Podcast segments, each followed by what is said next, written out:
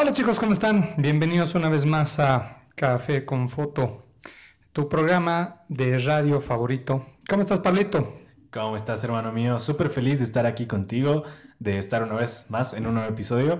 ¿Cómo has estado hoy día? ¿Qué tal? Ah, muy bien, la verdad, muy bien. Me fue un día, la verdad, muy productivo. Estuve en mi casa, edité unas fotos para algunos clientes. Y bueno, ¿tú qué me puedes contar? Nada, te cuento que hoy fue cumpleaños de mi mejor amigo. Entonces estuvimos ahí en su casita, un almuerzo de Eli. Y ya de ahí vine con el buche lleno a, a grabar, hermano mío. Me parece. Bueno, chicos, bienvenidos a, a Café con Foto, el programa de fotografía en Radio, F- eh, Radio FM 103.9. Exactamente. ¿Qué tienes preparado para el día de hoy, hermanito? Bueno, eh, quería hablar un poco sobre fotografía de stock. Em, para la gente que no sabe qué es fotografía de stock, es eh, que tú como fotógrafo puedas vender, em, vender las fotografías que tú tomas a diferentes páginas web. Puede ser Adobe Stock, eh, ¿qué páginas más hay, más hay de...? Eh, 500 píxeles. 500 píxeles. Bueno, la, la- la idea es que tú vendes los derechos de tu foto para que otras personas mediante una plataforma lo puedan comprar y así eh, la puedan utilizar, ¿no? Entonces, eh, vamos a hablar un poco sobre mm, este tema y bueno, ¿qué opinas sobre la fotografía de stock?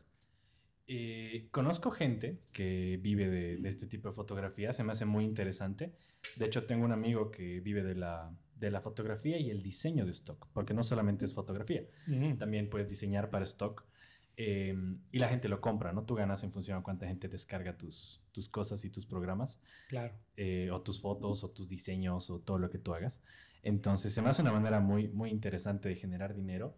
Y creo que todo el mundo lo puede hacer. He visto fotografía de stock, eh, incluso con celulares, incluso con, con cámaras de, de bajo nivel, porque realmente lo que predomina ahí no es tanto la, ¿cómo te puedo decir? La edición, sino el concepto, porque la gente busca fotografía de stock por el concepto. Claro. Quieres hacer un diseño, quieres hacer una publicidad, quieres, no sé, quieres ponerlo de fondo para hacerle un video a tu chica y buscas un concepto, no, no simplemente una foto bonita, sino una foto que transmita algo, que te diga algo, que sea armoniosa. Entonces cualquiera puede hacer una foto stock, un paisaje bonito es una foto stock, un- una foto de producto bonita es una foto stock. Eh, incluso fotografía newborn de bebés, he visto que la venden con fotografía de stock. Eh, sí, pero ¿qué opinas de esta, cómo te digo, eh, dificultad para vender este, este tipo de, de fotografía de stock? Creo que la dificultad más grande, creo que la dificultad más grande en cuanto a la fotografía de stock es que mucha gente no sabe cómo venderla. Eh, no sabe dónde, no sabe las plataformas, no sabe cuánto, cuánto cobrar, cuánto se gasta. eh, Pero yo creo que lo más complicado de la fotografía de stock es trabajar con personas, porque tengo entendido que para tú poder vender una fotografía de stock necesitas eh, liberar todos los derechos, si trabajas con personas, todos los derechos de todas las personas, no solo del fotógrafo, sino, digamos, si el bebé en este caso aparece, tiene, los padres tienen que firmar un documento que, exactamente. entonces eso es un poco lioso, ¿no? Sí, y la fotografía de stock en realidad una de las cosas más complicadas es hacer que le guste a la gente, porque tú puedes Mm. subir 500 fotos y que descarguen una. Entonces también tienes que tener un poquitito de cool hunter y saber qué fotos busca la gente para tú subir esas fotos, porque al final es una necesidad que tú tienes que cubrir, ¿no? Claro. Em, yo, por ejemplo, ¿tú utilizas la fotografía de stock? Sí, sí, sí. Eh, sobre todo cuando trabajo con videos, Ajá. Para backgrounds necesito a veces un fondo de madera o un fondo liso o una textura. Suelo utilizar texturas rocosas o, te- o texturas oscuras para poner texto blanco encima. Claro. Entonces sí busco fotografía de stock, pero la utilizo en videos. O cuando diseñaba antes, porque cuando estaba pasando diseño publicitario sí, sí trabajaba un poquitito más con el, con el diseño gráfico. Sí, sí es importante tener vectores. Entonces ahí sí entran los diseñadores como, como stock Pero se mezcla con fotografía, porque no solamente diseñan, sino que trabajan sobre un concepto que ya puedes haber fotografiado. Mm, Yo la verdad nunca trabajé de, este, de este tema. Yo eh, escogí este tema justamente por el hecho de que eh, estaba escuchando otro podcast de- que estaban hablando del tema y me, pa- me pareció un tema interesante como para tratarlo acá, ¿no? De que justamente eh, ya que algunos fotógrafos no estamos generando mucho por el tema de la pandemia, una buena solución es generar fotografía de stock. Exactamente. ¿Tú has, tratado de vender alguna foto tuya en stock? No, no, no. Tengo algunas fotografías que podrían ser de stock, pero no cumplen los requerimientos en cuanto a calidad. ¿Por qué? Porque yo los originales los borré y solo tengo las fotos en JPG en baja calidad, las exportadas para web, digamos.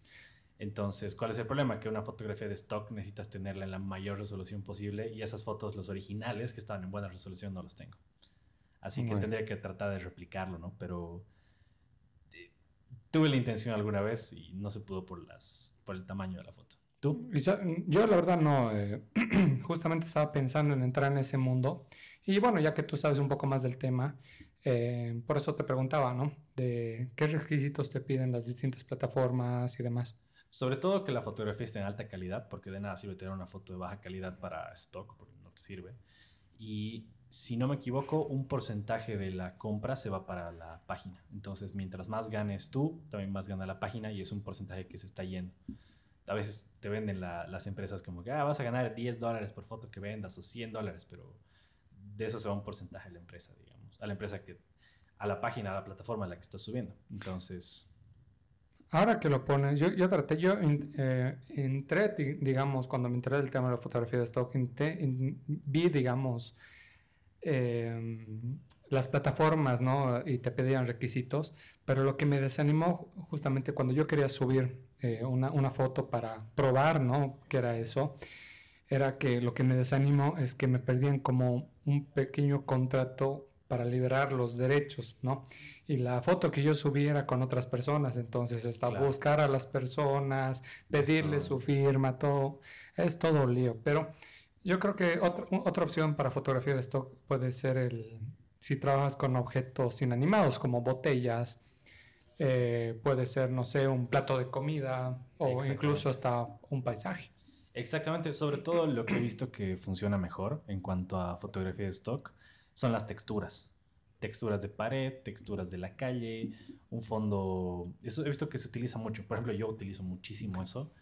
Eh, una foto a un pedazo de madera, un close-up bonito con unos colores lindos para que puedas poner algo encima. De hecho, yo utilizo mucho, mucho esa fotografía. He visto que se, va, se, eh, se descarga bastante. Entonces la gente busca, no sé, un fondo solo del cielo, o una textura de una pared, o una textura de un vidrio una textura de una especie de bosque, que sean todo hojas, unas sobre otras, ese tipo de cosas. Entonces, sí es un rubro al que te podrías meter si haces fotografía de backgrounds, digamos. Claro.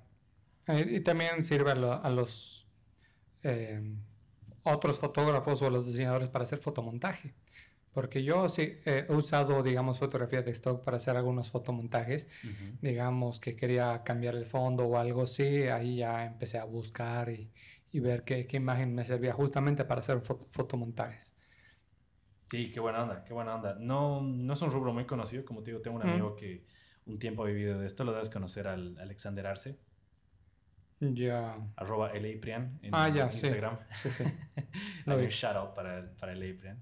Em, él hace diseños y todas sus ilustraciones y diseños en Illustrator las vende como fotos de stock, bueno, como diseños de stock, y de eso ha vivido un buen tiempo. Ah, genial. Entonces ahí tenemos una persona en nuestro medio que, que, por lo que me ha dicho, trabaja bastante bien de eso y es una fuente de ingresos que le ha servido en esta cuarentena. Justamente me comentó eso eh, cuando estábamos empezando esto de la cuarentena. Mm, claro, incluso podemos, ¿por qué no traerlo para entrevistarlos? Y la gente que nos escucha eh, nos pide a alguna persona para entrevistarlo, nosotros vamos a hacer todo lo posible para traerlos y tener cualquier profesional del área de fotografía, no, no, solamente de fotografía, puede ser modelos, puede ser, no sé, eh, diseñadores, marqueteros. Lo que quieran, si quieren traer aquí a una Miss, a un Mister, a... Y yo tengo contactos. Eh, tenemos contactos, exactamente. Podemos traer aquí a gente para que escuchen también sus opiniones y saber cómo, cómo manejan esto del tema, ¿no? Eh, bien, ese fue tu tema entonces, hermano mío. Claro que sí. Me agrada. ¿Tú eh, qué nos puedes contar? ¿Qué temas preparado para el día de hoy? Mira, va bastante de la mano con eso, porque yo quiero hablar de fotografía publicitaria. Yo oh. estoy terminando ya publicidad y marketing igual que vos. para los que no saben, eh, Pablo y mi persona nos hemos conocido en la universidad. En la universidad, exactamente. Estudiando Policía y Marketing en el Proyecto 48, que es un festival de cine. Y bueno, él estaba como director de fotografía, yo como director de postproducción, y nos hemos conocido entre directores. Claro que sí. Y fue una, la verdad una bonita experiencia sobre, sobre el tema de hacer videos, porque incluso eh, haciendo videos eh, uno hace fotografía. Sí, es la base. exactamente. Yo siempre he dicho, para hacer un buen cortometraje, lo que tú tienes que hacer es poder pausar ese video en cualquier momento y que sea una buena foto. Claro. Así que bien, ahí nos hemos conocido y bueno, ya estoy terminando la carrera de publicidad y marketing. Mi proyecto de grado va a ser sobre fotografía publicitaria dentro del marketing digital. Entonces, también es una fotografía que podría ser considerada foto stock, a menos que, que trabajes por una empresa, ¿no? Claro. Entonces, tú, hermano mío, ¿cómo, ¿cómo trabajas la fotografía publicitaria? No de producto, porque fotografía publicitaria puede ser fotografiar a una chica sosteniendo un producto para venderlo.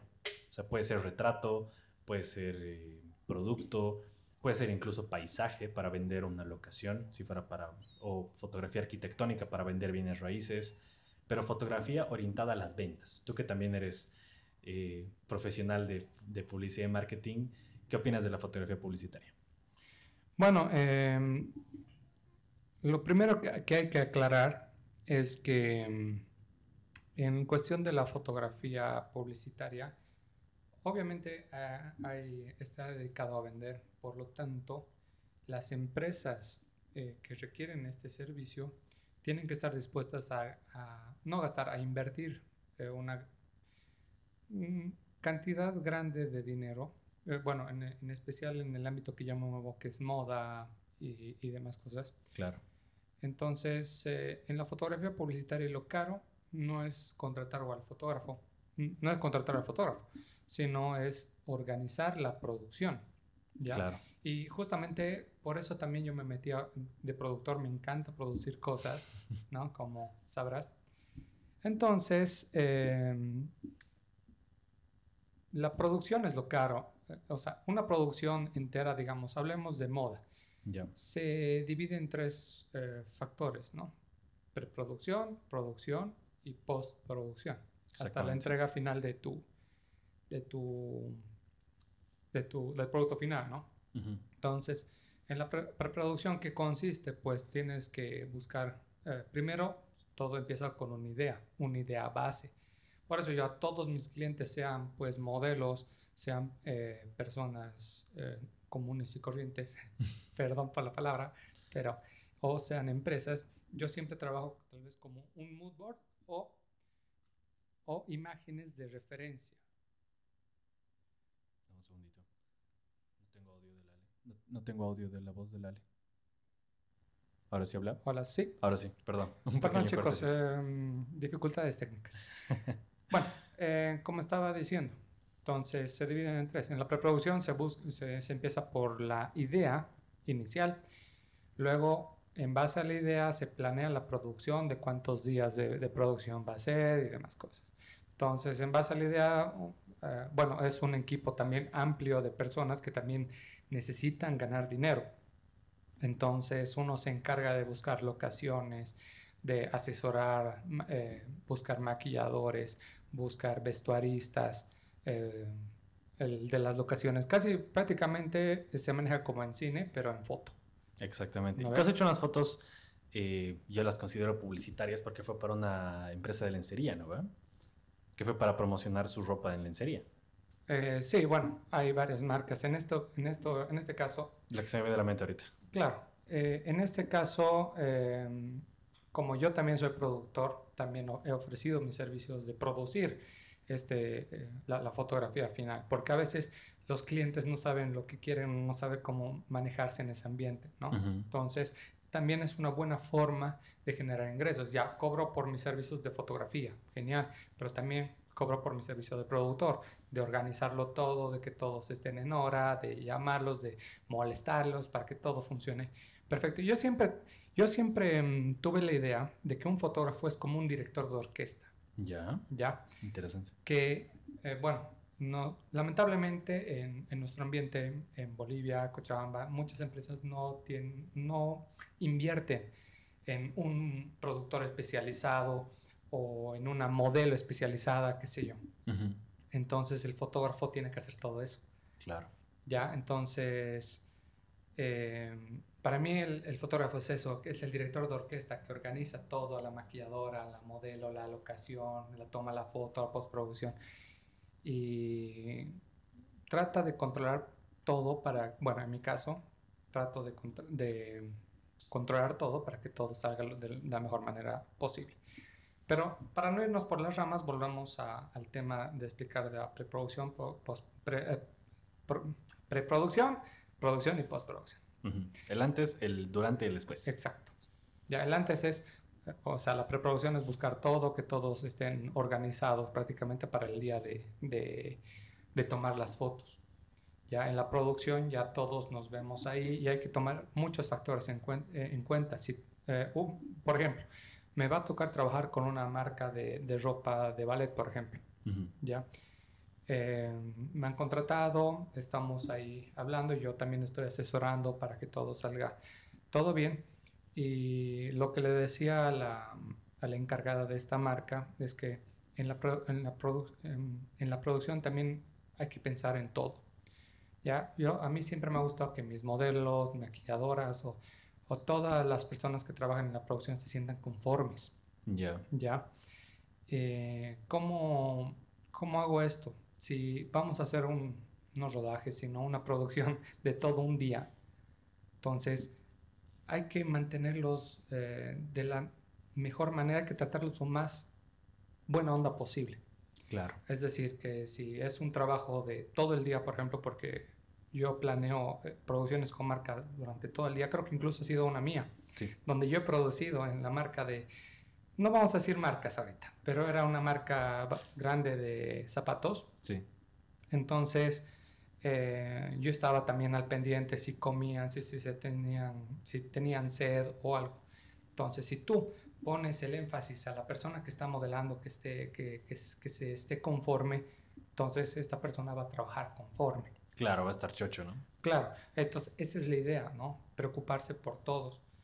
No por que por ganas de ahorrar dinero, no, no los vamos a alimentar durante un día y solo le vamos a pagar. Claro. No, es de igual importante. Y es un dinero que tienes que presupuestar para dárselo al, al cliente, a la empresa, ¿no? Claro. Decirle, che, he gastado en esto, en esto, en esto, por eso el precio final es tanto. No es porque yo cobro, no sé, un monto X por ir y disparar fotitos como un boludo, ¿no? Claro. Entonces, eh, es ahí la idea, ¿no? De, de la producción. Y bueno, eh, cuando todo está organizado, la preproducción, la producción, ya, ya has tomado las fotos, viene la parte de postproducción. Uh -huh. Ahí yo me manejo de dos maneras. A veces incluso el cliente me da la potestad para que yo escoja las imágenes. Ya. ¿no? Incluso otras empresas te dan parámetros de que, bueno, eh, solo quiero que me edites la foto en súper alta calidad, porque incluso estas... Eh, estas marcas agarran esa foto para poner un arte encima, su logo y demás cosas. Exactamente. Entonces te dan como parámetros para um, tú poder entregarles el producto final. Sí. ¿no ve? Y bueno, ya el, el, tema de edición es netamente por parte del, del, fotógrafo, no necesitas más equipo y demás cosas, a menos que tengas un editor especializado que, por ejemplo, en Estados Unidos el o en Europa incluso eh, he visto que el fotógrafo solo llaman, toman las fotos, los pasa a todos, ya el diseñador que trabaja con la empresa ya se encarga de editar la foto o incluso contratan un, un editor especializado. Retocador, digamos. O retocador, exacto. Lo contratan y luego al diseñador gráfico, pero esos son ya presupuestos más eh, grandes, ¿no? ¿Eh? De y si te pones gigantes. a pensar, eso hablaba con un fotógrafo de bodas, eh, mi querido Denis Toranzos. Claro. Me decía, él por ejemplo hace las fotografías y tiene su editor en Argentina, al que se las manda las fotos, él se las devuelve editadas y él las retoca él no edita, pero sí retoca. Entonces, ¿qué pasa? Tú cuando tú eres una empresa, claro. por eso tenemos marcas personales, como la que, si es que nos están viendo en YouTube, pueden ver la polera del Ale que tiene su, su marca personal. Claro. eh, y si no, pueden seguirnos en nuestras redes sociales para que, para que vean nuestras marcas. Ahorita vamos a mencionar las redes sociales. En fin, a lo que me voy es que somos empresas y tenemos una nómina de personas que somos nosotros mismos. Claro. Para una producción tú deberías contratar un productor, una maquillista, un fotógrafo, un editor, un retocador, vestuarista, vestuarista, etc. ¿Y qué pasa? A veces los fotógrafos estamos muy mal acostumbrados a hacer todo. Nosotros somos mm. fotógrafos, editores, productores, retocadores, reveladores, diseñadores. Incluso alguna vez me ha tocado borrar fondos de catálogos. Eh, hacer, nos toca hacer de diseñadores gráficos a veces porque hay que hacer, con la foto que me has tomado, eh, hazme un diseñito para esto, para el otro. ¿Y qué pasa? Nosotros cobramos todos esos cuatro o cinco trabajos como si fuera solo el trabajo del fotógrafo. Claro. Y te estás evitando pagarte plata a ti. Porque si, si lo pagaras a personas separadas, te darías cuenta que no estás pagándole su sueldo a las personas que deberías. Claro. Entonces, el saber desglosar, como tú dices, eh, en todas esas tareas, hace que las empresas también digan, ah, ok, este cuate está haciendo el trabajo de cinco personas y me está cobrando como uno, le pagaré bien. ¿no ve? Claro. O por eso es que vale tanto su, trabajo, ¿no? Porque realmente está haciendo harto trabajo. Claro. Eh, Creo yo que la fotografía publicitaria es un rubro que tiene que ir muy orientado a objetivos, porque ya no solo basta una foto bonita para, para fotografía publicitaria. Necesitas... el objetivo es claro, el objetivo es vender. Exactamente, y una foto bonita a veces no vende, a veces necesitas una foto que tenga un concepto, que tenga un mensaje, que transmita algo, que esté direccionada al público. Entonces, en el caso de las producciones que he hecho para fotografía publicitaria, por ejemplo, trabajé con una empresa, no vamos a decir marcas igual, pero con empresas. A menos que nos patrocinen. A menos que nos quieran patrocinar aquí unas ricas hamburguesas. Eh, café. Oh, cafecito. Café. café. El programa se llama Café con Foto. Se llama Café con Foto y no tenemos una taza de café. Estamos esperando patrocinio. en fin, para una marca de hamburguesas para la que trabajé, eh, estaba orientado a mostrar ciertas características de su producto. Entonces, yo podía tomar una foto de la hamburguesa bien iluminada, eh, con una buena composición, pero no servía si no mostraba lo que quería la empresa. Entonces, lo que queríamos era vender la hamburguesa a cierto público. Entonces, tú tienes que conocer no solamente a tu objetivo de, marca, sino a tu público, porque no es lo mismo venderle a un joven que a un viejito, o a un adulto, o a una mujer, o a un hombre. Eh, no es lo mismo venderle a un estudiante que a alguien que ya está trabajando, que es independiente. Entonces, todos estos conceptos tienes que meterlos como productor dentro de lo que se llama el brief, que es un resumen de todo lo que tienes que hacer, básicamente. Así, muy, muy a grandes rasgos. Donde se dicen los objetivos, qué quieres hacer, cómo lo vas a hacer, cuándo lo vas a hacer, bla, bla, bla. Y eso lo hace un productor, o un publicista, o un marquetero. Y con eso, tú recién puedes empezar a trabajar. Entonces, creo que lo más interesante de eso es que no solamente tienes los conocimientos de fotógrafo, composición, luz, este, colorización, edición, retoque revelado, bla, bla, bla, bla, bla, sino tienes que tener, tienes que orientarlo a vender y tú tienes que saber qué quiere la gente comprar. Entonces, creo que es lo más interesante de la fotografía publicitaria. Claro que sí. Y bueno, la, la foto publicitaria es un, un buen... Eh, o sea, es un mundo muy grande, ¿no? Eh, por ejemplo, a ver, eh, dando resúmenes de, las, los trabajos que hemos, en mi caso, que, que he trabajado, yo trabajo por, por lo menos para el Miss Chamba, eh, por ejemplo, para marcas de ropa, como tú decías, marcas de lencería, de zapatos, de ropa también. Y es un mundo bastante interesante, ¿no? Incluso hasta nuestra misma carrera, que es publicidad y marketing, a mí me ayuda a vender. Hace poco, por ejemplo, las fotos que he terminado hoy era de una, eh, de una chica que me contrató para tomarle fotos fitness. ¿ya? Entonces, eso también es fotografía publicitaria porque, mm, o sea, tú ya vas con la idea, como, como fotógrafos, uno ya va eh, con la idea de, ok, queremos vender qué? Salud, queremos vender eh, su cuerpo que está bien fitness, que está... Claro, que lo ha trabajado. Que lo ha trabajado y demás cosas. La idea es que la persona para ver, eh, cuando vea esta, esta foto, se sienta, oh, wow, me gustaría tener ese cuerpo, le compro, ¿no? Entonces es una inversión que esta chica hizo por mis servicios. Entonces también es eh, una fotografía eh, publicitaria, como, como te decía, y es, es, interesante no saber estas, estas cosas del ámbito de publicidad y marketing, porque, como te digo, tu ojo ya está entrenado para eso con los conocimientos de cómo venderlo, ¿no? Exactamente. De cómo vender es Entonces le tomo una foto, digamos, eh, con mucho contraste para que se le note sus abs, eh, sus músculos, qué sé yo. Entonces eh, es bastante, bastante interesante el tema de la fotografía publicitaria. Igual funciona para vender personas, ¿no? O sea, por ejemplo, una de las fotos que yo hice para una banda que ya se separó hace rato eh, fue la portada de su disco, porque el concepto vendía a la banda, no era simplemente una foto bonita de unos changos que querían hacer musiquita, sino era ya realmente una marca de banda que quería vender su disco y su imagen. Mm, sí, también. Pero yo tengo una creencia también. Eh, me, gusta hablar de mis creencias, de mis ideas. Em, la, eh, la, fotografía como tal no es solo para el cliente. No es, eh, esto lo digo como un, una persona que ha estudiado marketing, publicidad. Las fotos que tú tomas como fotógrafo no solo es para el cliente, no solo es para el fotógrafo, es para un público.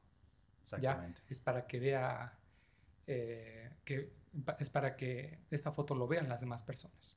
¿ya? Como decía en el, anterior programa, o sea, si una, si una modelo está bonita, la producción es increíble y demás, pero no transmite nada, no te va a servir. Sí, ¿ya? totalmente. Entonces, eh, por eso digo que nosotros, los fotógrafos, vivimos del ego de la gente. Totalmente, porque al final eso es lo que te da más trabajo, ¿no? Claro, y, y puede sonar un poco mal, pero ser egocéntrico entre comillas, no es malo, ¿no? Queremos mostrar, digamos, las personas que nos contratan quieren mostrar lo, bonito que son y demás cosas al público, a la gente. Y de esa manera he tratado de eh, moldear mis fotos de Instagram y demás que demuestren algo. No solo que la foto, ah, bonita, bonito retoque y punto. Sino que demuestren algún tipo de sentimiento, como decía en el programa anterior. Exactamente. Y si quieren ver nuestras fotos, chicos, pueden seguirnos en nuestras redes sociales. A mí me pueden seguir en Instagram como ale barra baja asad barra baja foto con ph. A Pablo lo pueden seguir en... A mí me pueden seguir como Pablo Villarruel barra baja ph también, doble R, doble L.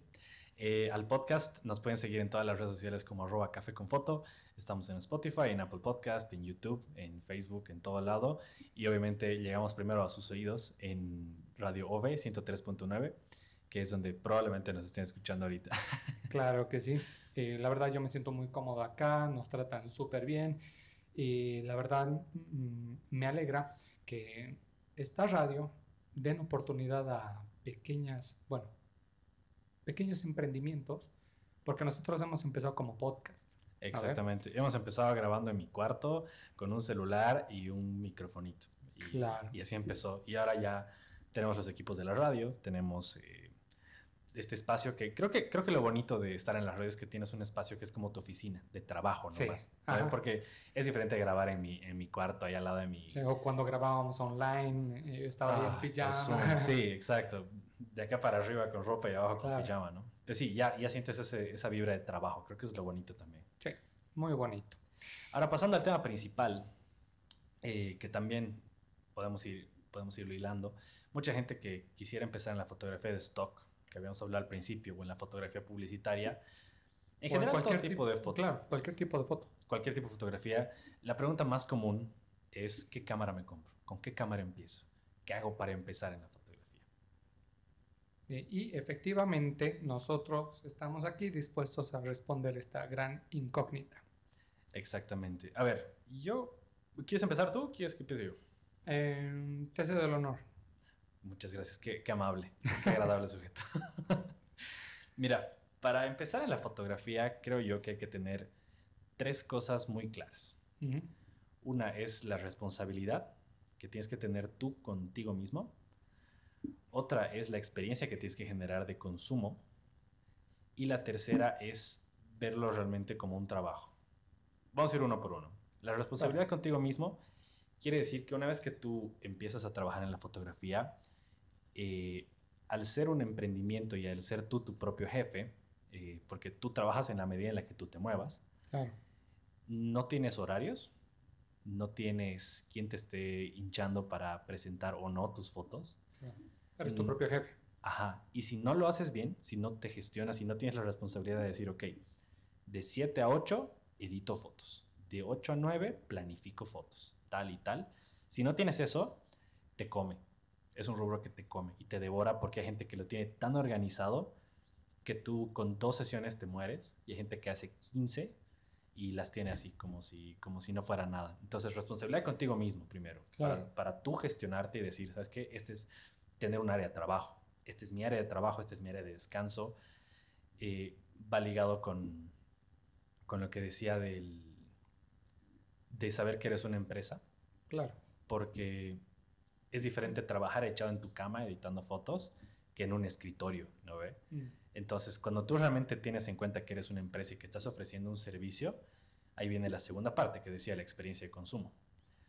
¿Por qué te contratan a ti y no a mí? ¿O por qué me contratan a mí y no a ti? Si hacemos un trabajo ambos de calidad. Ya no, ya no entrando en temas eh, subjetivos de quién es mejor, quién es peor. Ambos hacemos trabajo de calidad. ¿Por qué irían por el Ale o por qué irían por Pablo? Por la experiencia de consumo.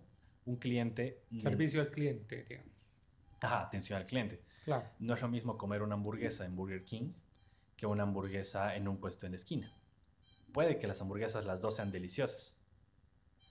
Puede que las dos hamburguesas sean deliciosas, pero el, el factor determinante es que en Burger King te atienden de cierta forma y la casa de la esquina te atiende de otra forma, ¿no? La atención en Burger King es un poco más seria, la atención en una casa de la esquina... Papito, mi amor... Eh, papito, mi rey, te pongo doble queso, papito, has venido, con, has venido con una buena sonrisa, te pongo doble tocino, papá, ahí está. Esa es la experiencia de consumo y al final la gente paga y está dispuesta a pagar por la experiencia en sí. Al mm. final, te digo por, por mi trabajo, me han recomendado más por la experiencia que han tenido en mis sesiones que por las fotos finales. A veces dicen como que, ah, qué bonita foto. Y muere. Pero es diferente de, no sabes, la sesión con el Pablo ha sido re divertida, hemos charlado, hemos salido a comer, este, me ha invitado a agüita, hemos hecho esto, hemos hecho el otro. Gracias.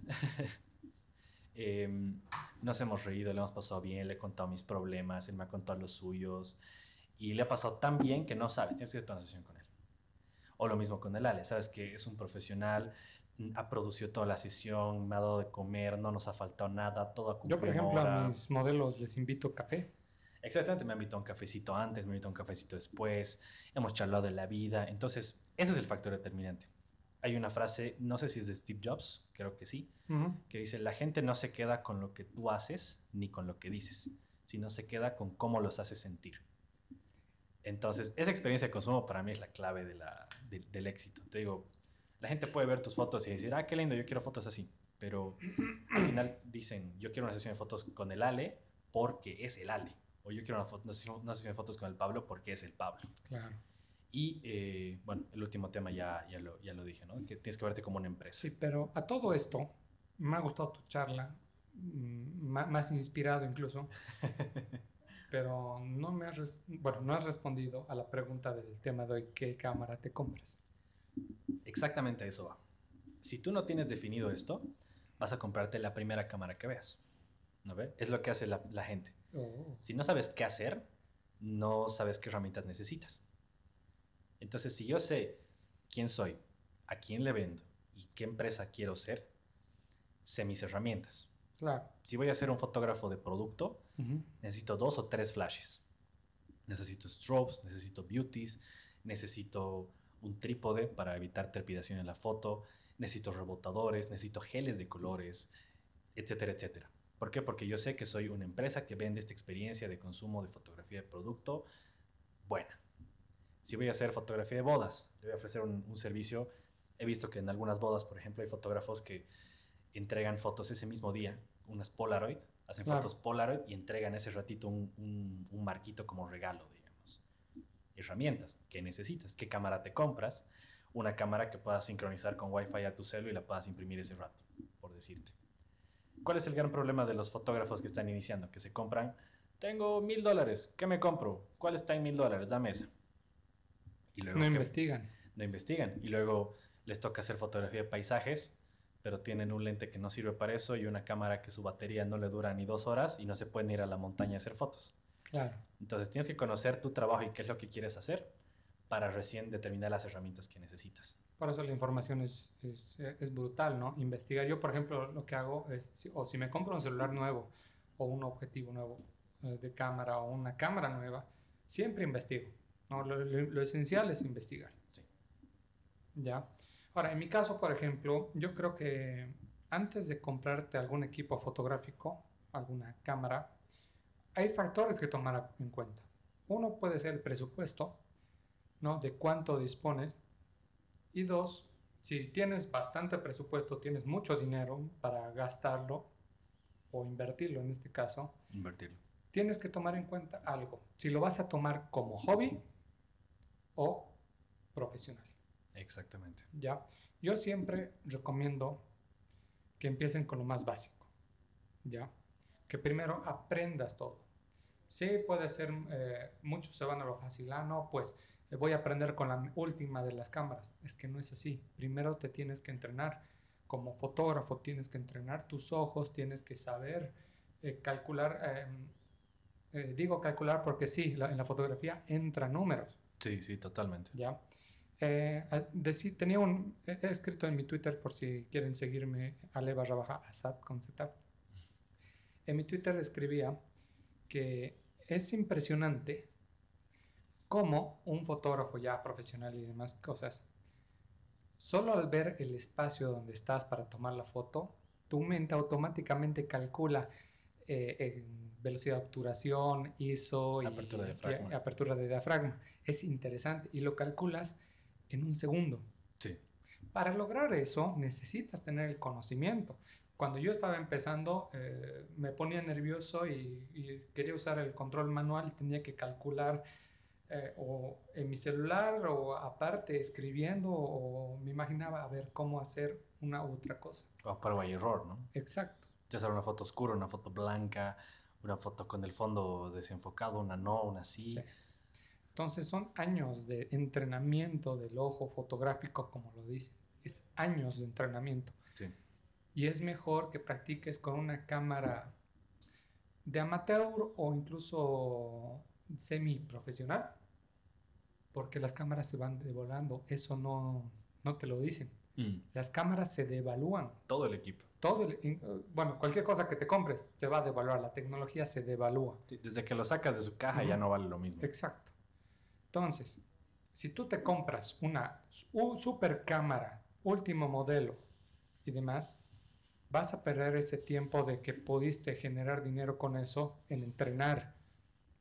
Ya no, no, te, no te sirve tener la super cámara para tomar fotos porque eh, la cámara es eso, solo una cámara. El que hace la fotografía es lo más importante. Exactamente. Es como la gente que aprende a manejar en caja automática y luego nunca sabe agarrar un, un auto con caja mecánica, ¿no? Ajá. Sí, me parece, me parece que es la clave de la vida. Entonces, e, es eso. Por ejemplo, Incluso hasta preferencias de marca hay en esto. Mm. En mi caso yo amo Nikon y siempre, ah, Nikon patrociname. Entonces, yo amo la marca Nikon. Pero es porque yo empecé con una Nikon de las más eh, antiguas y me fui solo con, con, esa, con esa marca. En tu caso tú estás utilizando Canon. posiblemente el día de mañana te quieras cambiar, qué, qué sé yo, a Sony o a Olympus o a Pentax, qué sé yo. Fuji, todas las cámaras que hay. Entonces es también dependiendo de eso y cada cámara vale distinto. Entonces primero, como hemos, como hemos dicho antes, hay que investigar eh, todas las opciones que te da el mercado y en qué nivel estás. Si lo vas a tomar como hobby, cómprate una de amateur. Igual tiene control manual y bueno, eh, Puedes a tomar fotos. Sí. Yo, por ejemplo, ya llevo casi 10 años en la fotografía dos años de esos diez he estado como hobby, ¿ya? Hasta que recién me di cuenta que eh, me apasionaba la foto y quería vivir de esto, ¿ya? Y a mí me tomó dos años. Entonces imagínate una persona que vea a un fotógrafo y que está empezando, ah, quiero ser fotógrafo, tengo plata, va y no tiene la repercusión que, que espera, se va a deprimir, lo va a vender todo y no, no, va, no va a hacer nada. Exactamente. Entonces hay que mentalizarte si realmente tú quieres vivir de esto. Y te puedo decir, mira, yo, yo cuando estaba empezando en la foto y demás cosas he pasado hambre, eh, me han estafado, clientes muy alzados. Luego vamos a hablar de este tipo de clientes. Pero em, la he pasado súper mal. Pero es como, como dicen, tu derecho de piso. A ver, claro es que yo no sabía cómo, por ejemplo, mantener un negocio, no sabía cómo el valor de marca hasta que entré a publicidad de marketing. ¿ya? Eh, no sabían manejo de redes sociales, que es súper importante. Sí, totalmente, totalmente. Entonces, antes de comprarte una cámara, te recomiendo que primero empieces con lo básico. Así te evitas eh, invertir demasiado y probar si realmente te gusta este mundo. Y si has tomado la decisión, ya pues empiezas a investigar y hacer lo que, lo que te falta. Un gran consejo que a mí me dijeron cuando estaba empezando. Cuando empiezas con la foto, toma todo tipo de fotos. Totalmente. Retrato, eh, modelos, eh, qué sé yo, bebés, eh, animales, paisaje. Yo cuando empecé tomaba fotos, me iba a la plaza principal y tomaba fotos a las palomas. Uh. Ya, y es porque estaba experimentando, quería ver y, ponía mi filtro en blanco y negro y, y, para mí en ese tiempo, wow, qué, qué, qué, artístico que soy. Ahí aprendí, por ejemplo, la velocidad de obturación, eh, ¿cómo es? Cuando es demasiado rápida la velocidad de obturación, se, se queda todo congelado. La corta exposición. Sí, la corta exposición, yo, increíble, yo digo, wow. Ahora me pongo a pensar y digo, bueno, esto es fácil, ¿no? Pero en ese tiempo yo decía, wow, qué bonito entonces, eso es lo que yo puedo aconsejar en el tema de, qué cámara comprar, independientemente de la marca. Ahora, investigar. ¿Qué consejo le darías a una persona? Y te digo esto porque me ha pasado hace una semanita justamente una amiga a la que las conocí en el grupo de Discord, a Nikki Sanabria. Ya. A Nicole. Lo que me preguntó fue, mira, me quiero meter ahora sí ya bien al mundo de la fotografía. Tengo tanta plata, ¿qué me compro? Es que ¿qué consejo le darías? Suponiendo que ya, ya tiene una idea de lo que quiere hacer, porque Nicole fue mi modelo hace unos dos años, hicimos fotografía y retrato y le gustó mucho esa fotografía, entonces se ha dedicado año y medio a dos a aprender. Conocimiento tiene y ya sabe que quiere hacer fotografía y retrato. Entonces una persona que tiene un monto X de dinero y que ya sabe a lo que se quiere dedicar, sabe todo lo que acabamos de hablar, ¿qué le recomendarías? ¿Recomendar qué? ¿Qué cámara comprarse? Bueno, yo siempre voy a recomendar Nikon porque soy Team Nikon. Lo voy a, voy a recomendar eh, en base a mis experiencias, ¿no? Yo he empezado, por ejemplo, con una Nikon D5300. Ya. Ya. Tenía pantalla abatible, tenía Wi-Fi, tenía varias cosas. Pero cuando uno esté empezando, yo creo que el cuerpo de la cámara no, no es que sea lo de menos, pero... Se puede compensar. Claro, se puede compensar digamos, eh, eh, y esa cámara en ese tiempo era una semi-profesional. Yo, yo le recomendaría que se compre una semi-profesional de formato reducido, ¿no? Para que no invierta demasiado. Lo, lo, que sí va a ser importante y lo que voy a recomendar a medio mundo que me pregunte es que te compres el 50 milímetros. ¿Ya? Y, y, puede ser un, un cliché que todos los fotógrafos dicen, pero es que es verdad ¿Qué de bonito tiene el 50 milímetros? Que uno, eh, es un lente luminoso, no es demasiado caro. Es cómodo para llevar, es, chiquitito. cómodo, es liviano y puedes aprender todo tipo de fotos con ese objetivo. Exactamente. ¿Ya? Entonces, con ese objetivo, por ejemplo, yo incluso he cubierto una boda entera con el 50 milímetros. ¿Ah, sí? Sí. Ah, qué buena onda. Y a los novios les ha encantado. Entonces, ¿qué, qué, ¿Qué es lo más esencial también del 50 milímetros? Aparte de todo lo que hemos dicho, que te enseña, ¿ya? No te pone cómodo, digamos, como un lente con zoom, que tú disparas de lejos y te quedas cómodo ahí, no. El 50 milímetros quieres eh, un zoom, son tus pies. Tú te acercas, tú te alejas, te obliga a componer, te obliga a buscar cuadro. Ya eh, te echas en el piso, qué sé yo, te subes a bancos, he visto incluso en TikTok. Si quieren seguirme en TikTok, estoy como Ale. Y Pablo está con. Eh, Pablo Villarroel barroja PH, en todo lado. TikTok, eh, Instagram, Facebook, todo lado. Entonces, en TikTok he estado viendo que hay fotógrafos que incluso hacían paisaje con el 50 milímetros, hacían fotos de producto con el 50 milímetros, hacían retrato, que es lo que ella se quiere dedicar, con 50 milímetros. Una vez que ya aprendes todas las fotografías sabias por ver con 50 milímetros, ya te das cuenta, ok, he probado todo. Ahora quiero dar el siguiente paso. Obviamente te compras una cámara ya mucho más profesional. Otros lentes. Otros lentes. En mi caso, yo el segundo lente, y es el que más uso, es el 85 milímetros. Amo ese objetivo. Soy fan del 85 milímetros. Totalmente. Y ya se ha vuelto parte de tu estilo también. Claro, y ha sido eh, parte de mi estilo, es parte del toque que le quiero dar. Obviamente ya si no tengo tanto espacio en el ambiente, ya me cambio de objetivos y eso es otra historia. Claro. Pero eso le puedo ah, aconsejar que se compre una de semi-profesional y un 50 milímetros para todos. Buenísimo. ¿ya? Y bueno, si quieres eh, empezar en la foto, bueno, pues eh, yo, ¿sabes cómo he empezado? No he empezado directo comprándome una cámara. He empezado tomando fotos con mi celular. ¿Ya? Lo importante es ese- esa pasión que le metes y buscarte maneras de tomar fotos. Entrenar el ojo. Entrenarlo. Con el celular puedes aprender de composición, puedes aprender de color, puedes aprender de, de todo. Incluso los celulares de hoy en día manejan software para editar buenas, buenas fotos. Incluso he visto cuentas que, de fotografía especializadas en fotos con celular y salen muy, bu- muy buenas. Algunos celulares también toman fotos en RAW, Sí, en DNG más o menos. DNG. Ajá.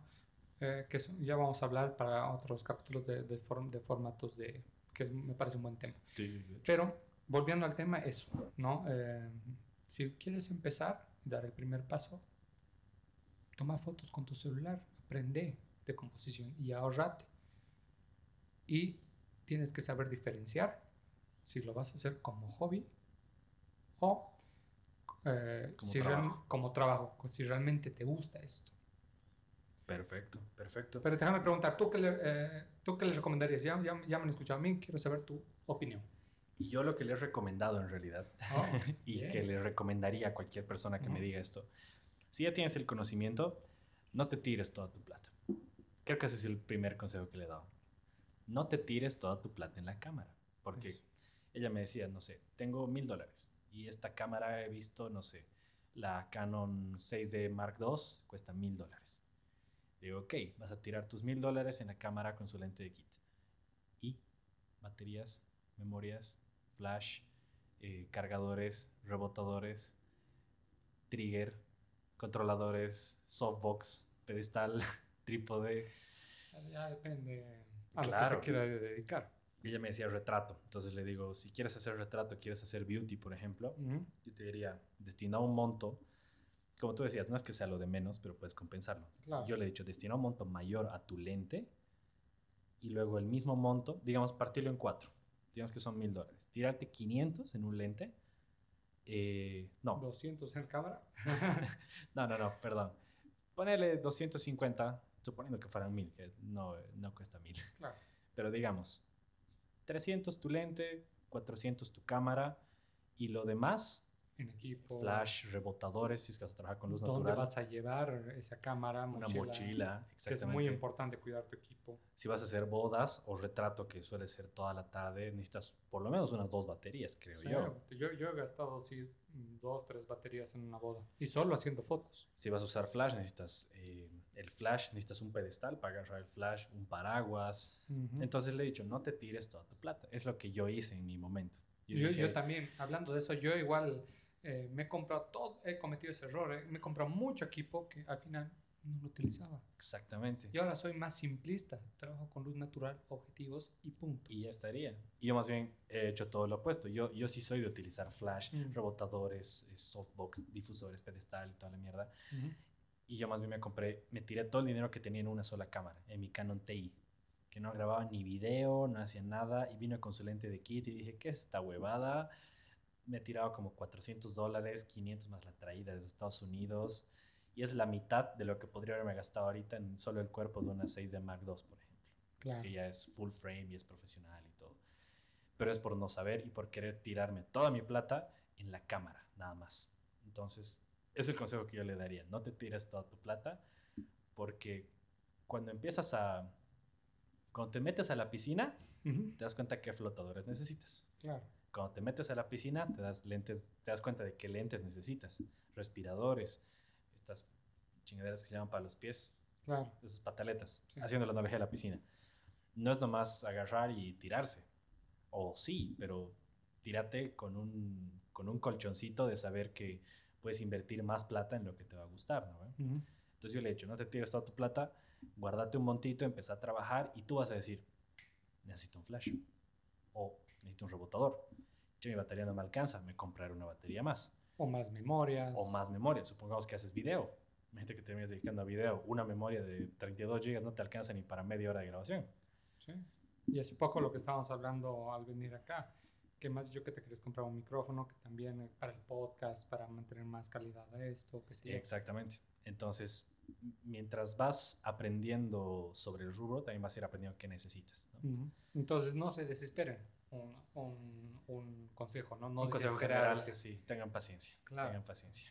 Poco a poco se va construyendo la marca de un fotógrafo, poco a poco. No es de un día para el otro. Sí, sí, o sea, no. Hay personas que, por ejemplo, tengo amigos del colegio que en el cole yo era un don nadie y ahorita me ven ya un poco más reconocido, eh, me han visto cambiado. Me encontré con un par de amigos el otro día que me dijeron, wow, has cambiado muchísimo, no te reconozco, no sé qué. Y para ellos es de un día al otro, ¿no? Para ellos yo me desperté y dije, uh, ya la gente me conoce, soy fotógrafo, trabajo, gano plata, eh, tengo 4.000 seguidores, yo qué sé, ¿no? al final los números no importan, pero la gente lo ve así. Y solamente tú sabes el trabajo de, de hacer tantas cosas y tantos proyectos y tantas cosas que fallan y tantas cosas que no salen y otras que sí y otras que salen pero salen mal y tienes que cagarla y volver a iniciar y vender tus cosas y volverte a comprar y juntarte con amigos y conocer más gente y aprender, invertir mm. plata en cursos, en mil cosas. Ahorita yo ya llevo, por ejemplo, años trabajando con, con Lightroom y Photoshop y me he escrito un curso de Capture One, que no lo sé usar, pero me he escrito para aprender porque quiero elevar un poco mi trabajo a otro nivel. Para los que no saben qué es Capture One, es un programa similar de revelado, eh, similar a Lightroom. Exactamente, que tiene algunas otras funciones. Pero en fin, tienes que ir aprendiendo y no se hace de un día al otro. Es conocimiento, es quemarse las pestañas, es trasnocharse, es no dormir, es no comer, es dejar de salir para ahorrarte plata y comprarte un lente, es eh, trabajar el triple y, y romperte la espalda para lograr lo que buscas. Entonces, tengan paciencia, no van a conseguir 10.000 seguidores y fotos increíbles en un día. No se desesperen, chicos. La fotografía es un mundo hermoso. Ya, incluso hasta el, mismo proceso es gratificante. Es bonito. Porque tú ves tu pasado y ves, wow, mira lo que he logrado y demás cosas. Claro, mira lo que he hecho y mira lo mm. que sé hacer ahora, ¿no? No hay nada más bonito que eso. Compartes con otros fotógrafos. Exactamente. ¿no? Genial, o sea, no los ves como una competencia o ser demasiado ahí quisquilloso, qué sé yo. Claro, Ali y yo nos dedicamos a lo mismo ¿Sí? y no somos, no somos competencia, aquí estamos trabajando juntos. Él tiene su estilo, yo tengo mi estilo, o sea, eh, un buen tema de competencia es, también es otro tema que es, sería interesante tocarlo. Hay que, pero, anotar, hay que anotar eso. Ah, sí, ya, ya, lo vamos a anotar. Em, pero eso, ¿no? O sea, el proceso de, de, ser fotógrafo es lo, es lo gratificante, ¿no? Es lo, lo que a mí en, lo personal, yo soy un ale distinto en producción, en sesión de fotos y en mi casa y aburrido. A mí me llena, por ejemplo, ser fotógrafo. Sí, sí, es una profesión que te llena. Mm. Bien, muchísimas gracias, hermano mío. Ha sido un episodio bien interesante. Ya se nos está acabando el tiempo. Tenemos dos minutitos para despedirnos. Eh, recordarnos nuestras redes sociales, hermano querido. Claro que sí. Eh, en Instagram Nuestros, nuestras cuentas personales nos pueden seguir, a mí me pueden seguir como ale barra baja, asad barra baja, foto con ph, a Pablo lo pueden seguir en... Pablo Villarruel barra baja ph también en Instagram. Las redes sociales del podcast son arroba café con foto en todo lado. Eh, nos están escuchando en Radio OV 103.9. Y las redes sociales de la radio es... Eh, en Facebook están como Onda Verde y en Instagram estamos como parte del proyecto arroba somos barra baja movement. Ahí nos pueden encontrar también para escuchar todos los, todos los programas. Claro que sí. Un placer haber grabado eh, un día más este podcast. La verdad, yo lo estoy, podcast o radio, este la programa. verdad, este programa, yo lo estoy disfrutando bastante. Ah, hablando de podcast, chicos, esto también se graba y luego se puede, se, se vuelve a publicar en arroba café con foto en Spotify, Apple Podcast. Eh, vamos a estar anunciando todas las cosas en Instagram. Y también si les, si, les parece la dinámica de, de, que si tienen alguna duda, comentario o algún tema que podamos tomar en, en otros eh, episodios, pues nos pueden eh, escribir en arroba café con foto en Instagram. Y o en nuestras redes personales también para cualquier cosita. Bien, ha sido un gusto. Eh, gracias a todos los que se han quedado con nosotros hasta acá. Un placer y nosotros nos vemos en el siguiente episodio. Muchas gracias chicos, los vemos hasta el siguiente episodio. Chao, chao. Chau.